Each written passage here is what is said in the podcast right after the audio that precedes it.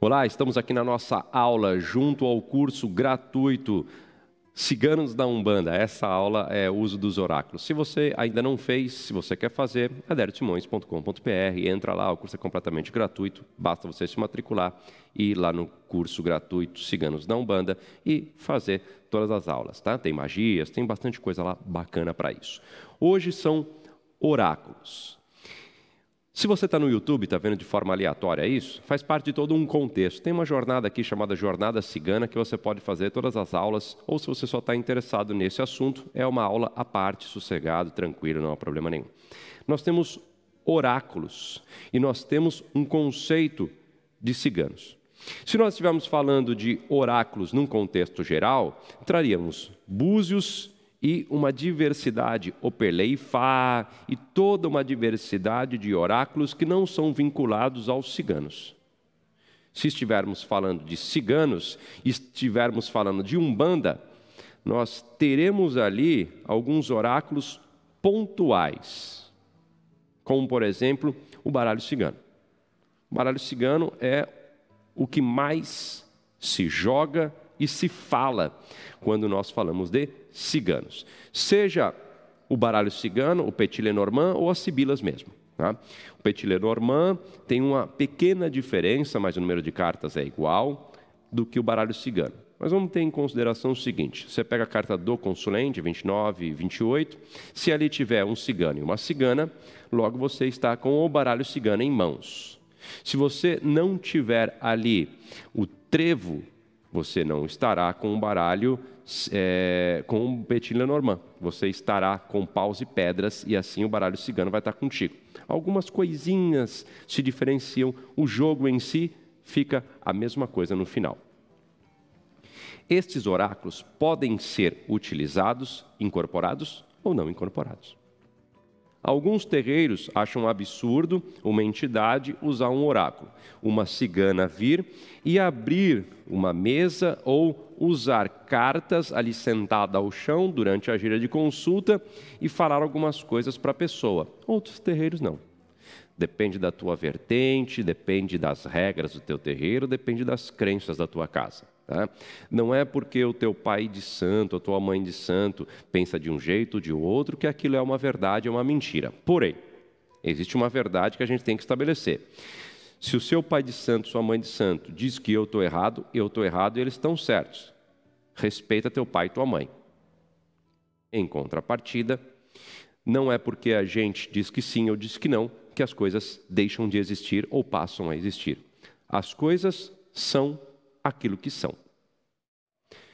Eu, por exemplo, ouvi por muito tempo que as entidades não podem usar os oráculos, mas a minha coroa foi confirmada dentro de um terreiro tradicionalíssimo, com búzios lançados ao chão do terreiro por um caboclo. Ponto. Então, é possível, existe, pode ser aceito ou não. É óbvio que você dizer que ah, não precisa, porque a entidade é um espírito e assim não tem a menor necessidade, é um bom argumento. Mas isso não proíbe o oráculo, o uso do oráculo pela entidade. O que nós mais observamos, o que nós mais temos presente, é o baralho cigano desincorporado. Os oraculistas, sibilas, Petit Lenormand, baralho cigano, sendo ali jogado, sendo ali utilizado para um bom caminho, para saber qual o próximo passo, para nos orientar sobre o nosso destino. Isso é o que mais nós encontramos. Esses oráculos ciganos mais encontrados, como já falado, é baralho. Sempre, quando vai falar dos ciganos, vai ter um baralho incluído. Faz até parte das suas firmezas. Leitura das mãos, é, geomancia, numerologia, aí não vai ser um oráculo, mas pode até ser. A própria incorporação. São os principais, quando nós estamos falando de ciganos. Borra do café, é... uma infinidade, isso não, não, não tem fim. Eu queria centralizar um pouco na, em alguns conceitos específicos do, do baralho. Do baralho, não, dos oráculos. No que, que ele pode ajudar? Bom, vamos lá. Se nós estamos ali dentro de um contexto dos ciganos, vocês já me ouviram falar isso se vocês são inscritos no meu canal. Dentro do conceito dos ciganos, nós temos um destino a seguir. Portanto, esse baralho pode ser utilizado para determinar qual é esse destino, qual é essa missão. É uma das funções. Não é a mais pedida. Tá? A mais pedida são coisas do dia a dia. Eu tomo esse caminho, eu tomo esse outro. A pessoa gosta de mim ou não gosta de mim. Não há problema nenhum fazer isso.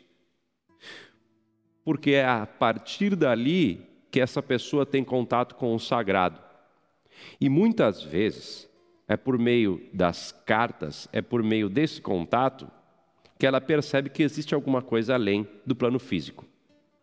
Ali as cartas são colocadas à mesa, as coisas são ditas e a pessoa às vezes dá uma cruzadinha de braço e fica meio assim. Como é que você sabe? Não precisa acreditar. Espera acontecer. A coisa vai e acontece. Então ela tem ali a noção, a certeza de que existe alguma coisa além disso aqui. Tem algum negócio acontecendo. Como é que este baralho pode dizer o que vai acontecer no dia de amanhã, ou como ele pode descobrir onde está uma coisa ou outra? Tem alguma coisa além disso e não é físico. Então, às vezes, o baralho pode trazer mais fé nas coisas e em Deus, em tudo, do que uma consulta ali com a entidade, do que uma conversa com o pai, com a mãe, com o irmão de santo, com um bandista. É importante, faz parte do conceito de espiritualidade, faz parte do conceito de ajuda ao próximo, os oráculos servem para indicar um caminho, serve para indicar um caminho que não se deve seguir em hipótese alguma, serve para dizer efetivamente se esta coisa te, lhe retira o axé, se se essa outra coisa lhe traz mais axé, e assim você consegue viver melhor. O oráculo é, como é que a gente pode dizer? é, dentro de um labirinto que é a tua vida, os oráculos eles traçam caminhos para que você possa andar melhor, encontrar mais facilmente a saída para os problemas. É um auxílio. Se a pessoa vai seguir ou não, é já um outro problema. É para isso que servem os oráculos. Não é para te dizer o que fazer. É para mostrar todas as possibilidades vai de cada ori, vai de cada cabeça. Seguir ou não. E não é obrigatório seguir. Ponto. Precisa ser médium para jogar um oráculo? Não.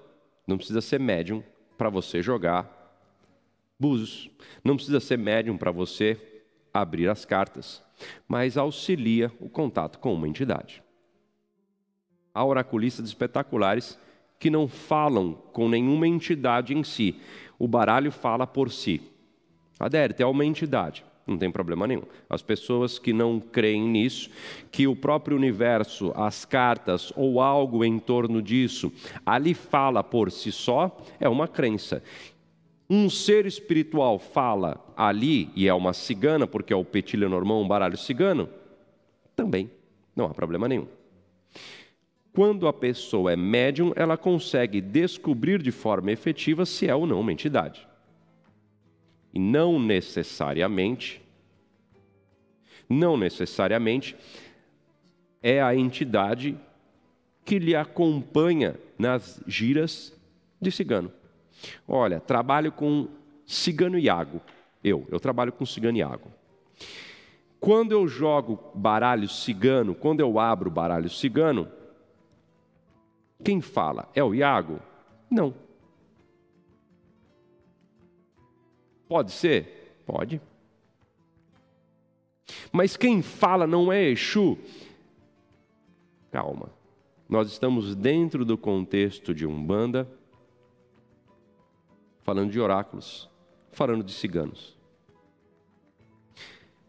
Se você estivesse no candomblé, ao cair os búzios, o orixá que transmite esse conhecimento é Exu. É algo do candomblé. Na Umbanda, a primazia é das entidades, da nossa trama espiritual e não do nosso enredo dos orixás. Quem fala constantemente dentro de uma religião, da nossa religião, a Umbanda, são entidades espirituais. As entidades espirituais falam, pois são a nossa família espiritual, é a nossa trama. Logo, nos oráculos, quem fala dentro da Umbanda, não há problema se você pensa diferente, são as entidades, que podem ou não ser a tua cigana, o teu cigano. Não há problema nenhum você ter ali no jogo oracular uma entidade cigana que lhe diz, que lhe auxilia na leitura sobre aquele atendimento. Você pode ou não ser médium. Você pode ser médium e ter o auxílio, você pode não ser médium e ler. Este auxílio vem das próprias cartas e não pelo seu ouvido, pelo seu sentimento, pela inspiração. Eu posso sentir que assim estou incorporando e incorporar já é uma questão de regra do seu atendimento, da sua casa, do teu terreiro. Você precisa perguntar para o teu pai e para a tua mãe. Se você não tem pai e mãe, você é o teu próprio sacerdote. Você é o sacerdote de si mesmo. Você precisa decidir se vai ou não manifestar ou não manifestar. Aí é da sua própria consciência. Pode achar absurdo ou não, mas você é adulto, você é adulta e sabe o que fazer. Ok? Vamos para o próximo tópico. No que pode ajudar, preciso ser médium. Quem fala precisa de consagração? Esse é um bom tópico, é um assunto muito bom. Não há necessidade de consagração. Adérito, como assim? Seu baralho é consagrado?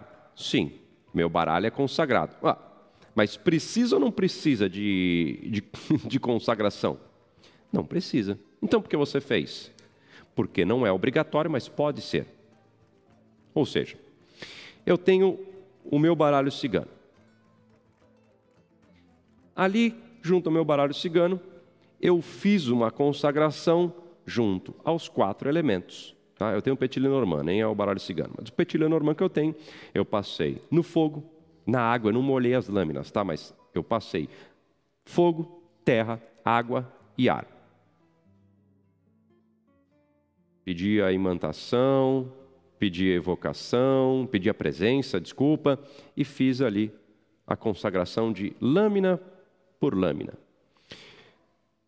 A vela aqui, a água aqui, a pedra aqui, o incenso aceso aqui.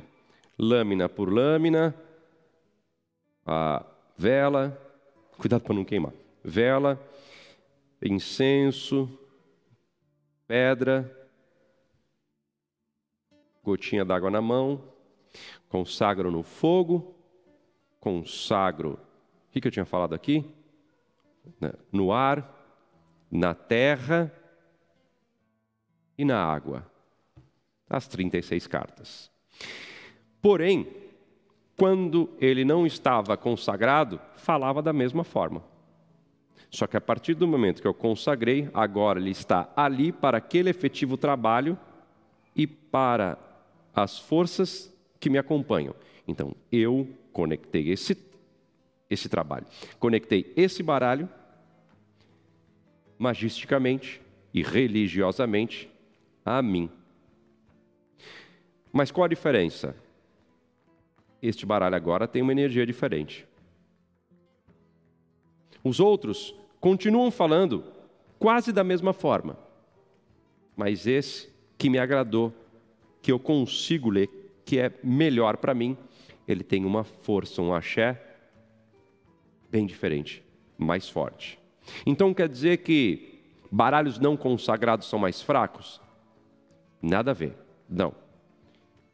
Eu sinto maior conexão com este baralho consagrado. Mas é possível fazer jogos espetaculares com baralhos não consagrados. Eu vou contar uma uma, uma passagem. O meu filho de santo, Jefferson Almeida, ele pegou um deck meu de Zé Pilintra e jogou no tapete mesmo. Olha, vamos, vamos jogar rápido, não tem como abrir mesa, precisamos decidir um negócio, vamos pegar um auxílio? Vamos. Foi perfeito, saiu o jogo certinho, espetacular. Neto, por que você não chamou as suas entidades? Esse é o próximo assunto, calma lá. Então ele jogou, não estava consagrado, não era o baralho dele, e ele simplesmente conseguiu essa conexão, as cartas falaram e foi resolvido. Rito, se você quiser consagrar. Esse aqui que eu te falei. Fogo, terra, água e ar, não precisa ser nessa ordem. Passa por cima de cada um na água. Uma gotinha, né? Com a ponta dos seus dedos, deixa ao lado, consagra todos, pega esse baralho, põe a sua testa, põe no seu coração, faça um jogo, nem que seja um pequeno, não precisa abrir uma mesa real, e está consagrado. Adérito, eu não sei jogar. Tira três cartazinhas, três cartinhas, tenta fazer uma leitura pequena, guarda, põe no saquinho e ali está consagrado. Beleza. Por que eu usaria um oráculo se eu já sou pai de santo ou se eu sou médium e tenho entidades? Para quê? Isso é muito. É, é, é engraçado e interessante ao mesmo tempo. Quando eu era advogado, eu é, tenho um princípio na advocacia que é, não advoga em causa própria. Você vai acabar fazendo alguma bobagem. Advogar em causa própria em questões simples é uma coisa. Quando aquilo lida com coisas importantíssimas da tua vida que te tiram do teu eixo, é melhor que alguém faça isso por você. É melhor que alguém lhe ajude. Não tenho ninguém que me ajude. O baralho pode te ajudar. O baralho pode ser essa terceira pessoa que pode ali colocar você diante da situação com o um olhar de fora. Não é tão aconselhável assim. Quando você tem um problema, é bom que você traga um outro oraculista ou passe com uma outra entidade, e não as suas, para que você consiga olhar de fora, consiga um olhar de fora sobre a situação em si você vai ter uma visão muito melhor. Às vezes nós ficamos cegos com a própria situação, seja por conta das emoções ou seja por conta eu não quero nem saber. É assim que vai ser.